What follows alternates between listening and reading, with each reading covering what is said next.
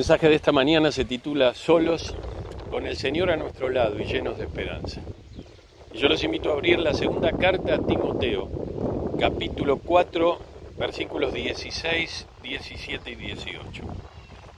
Dice así la escritura, en mi primera defensa, está escribiendo el apóstol Pablo a Timoteo, ninguno estuvo a mi lado, sino que todos me desampararon, no les he tomado en cuenta. Pero el Señor estuvo a mi lado y me dio fuerzas para que por mí fuese cumplida la predicación y que todos los gentiles oyesen. Así fui librado de la boca del león. Y el Señor me librará de toda obra mala y me preservará para su reino celestial. A Él sea la gloria por los siglos de los siglos. Amén. Y yo quisiera en esta mañana comenzar diciendo que este es el último escrito del apóstol Pablo, una carta personal dirigida a Timoteo, un hombre de su equipo, de la generación anterior que él estuvo preparando justamente para esta hora, para cuando él tuviera que partir a la eternidad y él junto con otros siguieran al frente del liderazgo de la obra de Dios allí en el primer siglo, segunda mitad del primer siglo. Y va a decir lo siguiente, yo quiero ya entrar en materia directamente. Poco tiempo antes de que Pablo partiera a la eternidad, estamos hablando de semanas, él escribe esto. Termina con la segunda Timoteo y yo tomo estos textos para meditar en esta mañana. Del versículo 16 se desprende que él está solo. Y yo quiero que cuando pensamos en él pensemos en nosotros, solo para defenderse. En su primera defensa, que no había sido esta, sino el otro encarcelamiento, el primer encarcelamiento que él estuvo en Roma, cuando él escribe sus cuatro cartas eh, a Filipenses, Colosenses, Filemón y la carta a los Efesios, en ese momento, unos cinco o seis años antes de este episodio de la escritura de esta carta de segunda Timoteo, él escribe y le dice a Timoteo, en mi primera defensa estuve solo. Es como decirle a la generación que viene, prepárense, a veces van a ser desencantados, a veces sufrirán alguna decepción, pero prepárense porque esto va a ser parte de su ministerio, esto va a ser parte de la experiencia cristiana. No que esté bien, pero será parte. Y Dios permitirá que muchas veces nos sintamos solos y estemos solos frente a diferentes circunstancias de la obra de Dios, pero con un propósito para nuestras vidas. Dice, es casi increíble pensar que lo dejaron, lo dejaron solo. Cuando Pablo escribe a los romanos en el capítulo 1, versículo 8, habla justamente ensalzándonos y diciéndoles que su fe había sido divulgada por todos lados. Pero es curioso que aún gente que componía las iglesias o los grupos de hogares que formaban la iglesia en Roma lo hayan dejado solo, aquellos que, como dice Hechos 28, salieron a recibirlo. Allí al final del libro de los Hechos, cuando él venía eh, para compadecer ante el César y venía custodiado con militares después de aquel tremendo naufragio, finalmente llegando hasta Roma y teniendo la alegría de ser recibido por los hermanos. Estos mismos hermanos y muchos otros que estaban allí en el grupo de creyentes de la iglesia de Roma lo habían dejado. Todos me desampararon, todos. Pero lo interesante es lo que dice aquí la escritura. Todos me desampararon, ninguno estuvo a mi lado no les sea tomado en cuenta. No les sea tomado en cuenta. Dos reacciones. Cuando uno lee unos versículos atrás, se encuentra con eh, este personaje, Alejandro el Herrero o el Calderero, me ha causado muchos males. Me ha causado muchos males. El Señor le pagará conforme a su obra, en el versículo 14 de este mismo capítulo. Pero cuando piensa en estos hermanos, eh, es distinto. Son cosas que ninguno debería hacer, ni las que hizo Alejandro el Calderero ni las que hicieron estos hermanos, pero tienen distinta intensidad. El Señor no lo toma en cuenta. Los amigos se habían olvidado de Pablo, esto constituyó una debilidad, pero Alejandro el Calderero personificaba una oposición a su ministerio, a su tarea, a su propia vida. La oración de Pablo es igual a la oración de Esteban. ¿Qué habrá pasado por la mente de Pablo? ¿Habrá recordado aquel episodio cuando él guardaba las ropas de aquellos que estaban apedreando a Esteban? Y tal vez le escuchó decir al final del capítulo 7 del libro de los Hechos, no le tomes en cuenta este pecado, Señor, no lo tomes en cuenta. Señor, quizás se lo merecerían, pero no lo tomes en cuenta.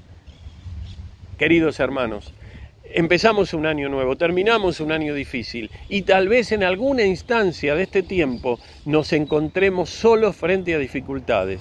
Tengamos en cuenta este pasaje, tengamos en cuenta eh, ese equilibrio también espiritual y emocional del apóstol Pablo.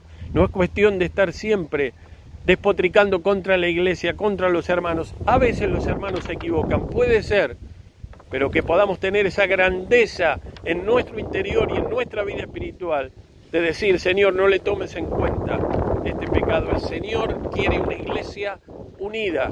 El Señor quiere una iglesia con espíritu de perdón. El Señor quiere una iglesia con espíritu de restauración, de relaciones para poder dar testimonio de su amor y de su tremenda salvación al mundo, solo para defenderse. En segundo lugar, el texto nos va a decir en esta mañana que en realidad no estaba tan solo.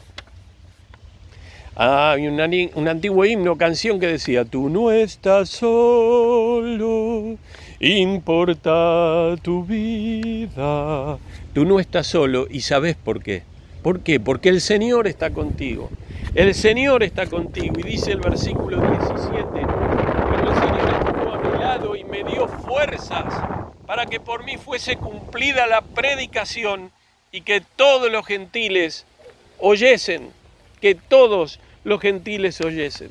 ¿Qué rescatamos de este texto? Él no estaba tan solo.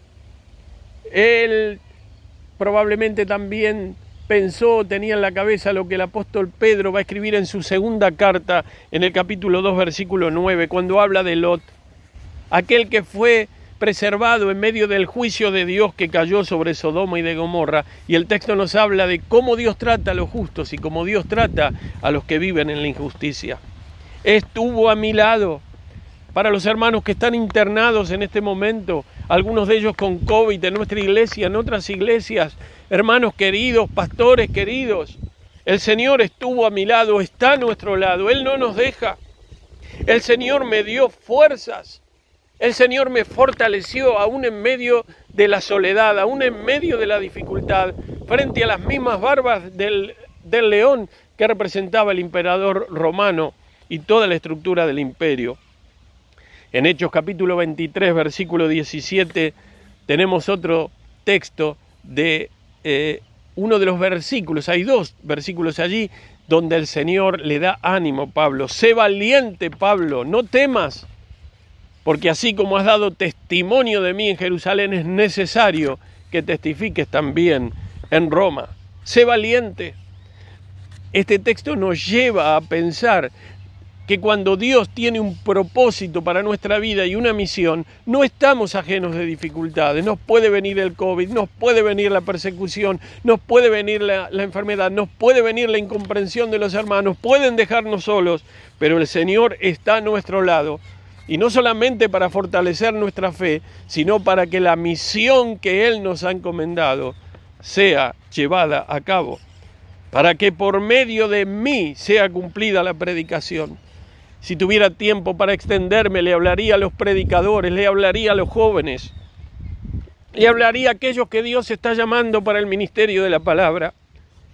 ¿Cuánta garantía hay de parte de Dios? ¿Cuántas veces hay sufrimiento, hay angustia? ¿Cuántas veces me ha pasado a mí en todos estos años que predico la palabra de ponerme frente a la presencia de Dios y sentirme turbado y decirme, Señor, dame tu palabra? ¿Qué palabra llevar hoy a la iglesia? A veces hay tanta necesidad y diversas necesidades en la Grey que uno no sabe por dónde empezar. Y el Señor siempre está con nosotros, dándonos fuerzas a nuestro lado y guiándonos para que su palabra llegue conforme Él tiene en su santa, divina y perfecta voluntad. Los gentiles escucharán, Pablo fue llamado para predicar a los gentiles, los gentiles escucharán. Y finalmente va a decir él, fui librado de la boca del león al final del verso 17, así fui librado de la boca del león. ¿Quién era o a quién representaba el león? Algunos piensan que era Nerón, algunos piensan que era el sistema, no era solamente Nerón, eran varios que tenían en sus manos hacer contra, poner palos en la rueda, traer presión y tensión a la vida y al ministerio de Pablo. Fui librado, y como va a decir en otro texto, la palabra de Dios no está presa. Prestemos atención antes de terminar con el último punto. El Señor nos fortalecerá en tiempos de dificultad, en tiempos de tratamientos, en enfermedades terminales. El Señor nos fortalecerá. Su presencia suplirá toda necesidad, toda angustia que nosotros podamos tener. Él nos preserva de peligros para que nosotros hagamos la obra a la cual Él nos ha llamado. Cada uno de los que están escuchando este mensaje y son hijos de Dios y han entregado su vida a Jesucristo, tienen de parte de Dios una misión para desarrollar en este mundo. También observemos que somos preservados aquellos que hemos sido llamados al ministerio de la palabra para predicar. Nunca sabemos hasta dónde va a llegar la palabra de Dios. Pero Dios quería que Pablo no solamente fuera y bendijera a los creyentes de Roma y les hablara y los preparara para que ellos lo ayudaran a llegar hasta el extremo del imperio romano en la península ibérica, eso fue otrora, sino ahora ya terminando su vida y su ministerio, probablemente él llegó a la península ibérica, aunque no hay registro bíblico al respecto, el Señor finalmente le permitió en estos últimos años que el Evangelio llegara al palacio del emperador, llegar a la guardia pretoriana, a la guardia de élite, llegar al mismo emperador y a los grandes líderes romanos. Esto sucedió en el primer encarcelamiento y Pablo lo está mencionando a Timoteo ahora que está próximo a partir a la eternidad y que había sido apresado por segunda vez, no por delitos, sino por proclamar el Evangelio. Pero este texto que hemos leído termina con el versículo 18, dándonos una esperanza tremenda de la vida eterna que no debemos olvidar nunca. Así como oramos por los alimentos cada día, debiéramos orar y dar gracias por la esperanza contundente, inconmovible de la vida eterna que tenemos en Cristo Jesús, que podamos vivir la certeza de la vida eterna en nuestra vida. Dice el verso 18, y el Señor me librará de toda obra mala. Por supuesto que Pablo partió a la eternidad. Por supuesto que la tradición nos dice que él fue eh, ejecutado, le cortaron la cabeza a la salida de Roma en uno de los caminos que iban a Ostia antigua, que era el puerto romano. Allí en una intersección de caminos, los turistas que van, yo tuve la oportunidad hace años de ver, hay una piedra y un hacha que representa las hachas de ese tiempo del imperio y allí hay un cartel que dice en esa piedra Pablo reclinó su cabeza y el representante del imperio, un soldado romano, cortó su cabeza y así partió a la eternidad. Eso dice la tradición. El apóstol dio su vida por el Evangelio. Pero el texto nos dice, el Señor me librará de toda obra mala y me preservará para su reino celestial. Yo quiero terminar con esta esperanza tan viva que hay en este texto. Pablo presenta la vida eterna como una realidad. Él está preparado, va a decir poco antes de este texto, en la misma carta de 2 Timoteo, que el tiempo de su partida está cercano, que él ha acabado la buena batalla, ha guardado la fe. Por lo tanto, me espera la corona que el Señor tiene preparado para todos aquellos que esperamos su gloriosa venida. El Señor me preserva, me preservará y preservará a sus siervos fieles, a los creyentes fieles, para el reino celestial, para la vida eterna. No se dejen confundir, hermanos. Vivimos tiempos de apostasía, tiempos de tribulación, tiempos donde hay confusión, donde algunos dejan el camino del Señor, pero muchos otros se convierten, pero donde minorías se levantan para contradecir la palabra de Dios y la voluntad de Dios. No nos amilanemos, sino seamos creyentes, siervos y siervas de valor en la obra de Dios. Como dice la carta a los hebreos, nosotros no somos de los que retroceden, sino de los que avanzan para preservación del alma. Al Señor sea la gloria. Los que han perdido seres queridos en estos meses y hemos cerrado el año 2020 y empezamos el nuevo y seguramente en este año otros partirán a la eternidad. Los que tenemos la esperanza puesta en Jesucristo, el Señor tiene reservado para nosotros un reino celestial y nos preserva a nosotros, aun cuando pasemos por el momento difícil de la muerte, la última gran batalla espiritual del cristiano en esta vida, vamos para estar en la presencia del Señor, para partir y estar con Cristo, como dice Pablo escribiendo a los filipenses, lo cual es muchísimo mejor. Que nuestras vidas sean animadas.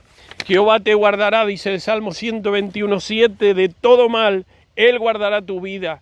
Él guardará tu vida. Y finalmente dice el texto, termina con una expresión de gratitud y alabanza. A Él sea la gloria por los siglos de los siglos. Amén. Porque de Él y por medio de Él y para Él son todas las cosas. A Él sea la gloria por todos los siglos. Amén. Que en este primer domingo del año, llenos de fe y llenos de esperanza, aun cuando nos toque estar solos, sabiendo que Dios, que el Señor está con nosotros dándonos fuerzas y que no nos va a dejar y que nuestra misión será cumplida, vivamos la esperanza eterna de la vida eterna, valga la redundancia, en Jesucristo. A Él sea la honra, la gloria, el imperio, la potencia por los siglos de los siglos. Amén. Dios bendiga a su iglesia.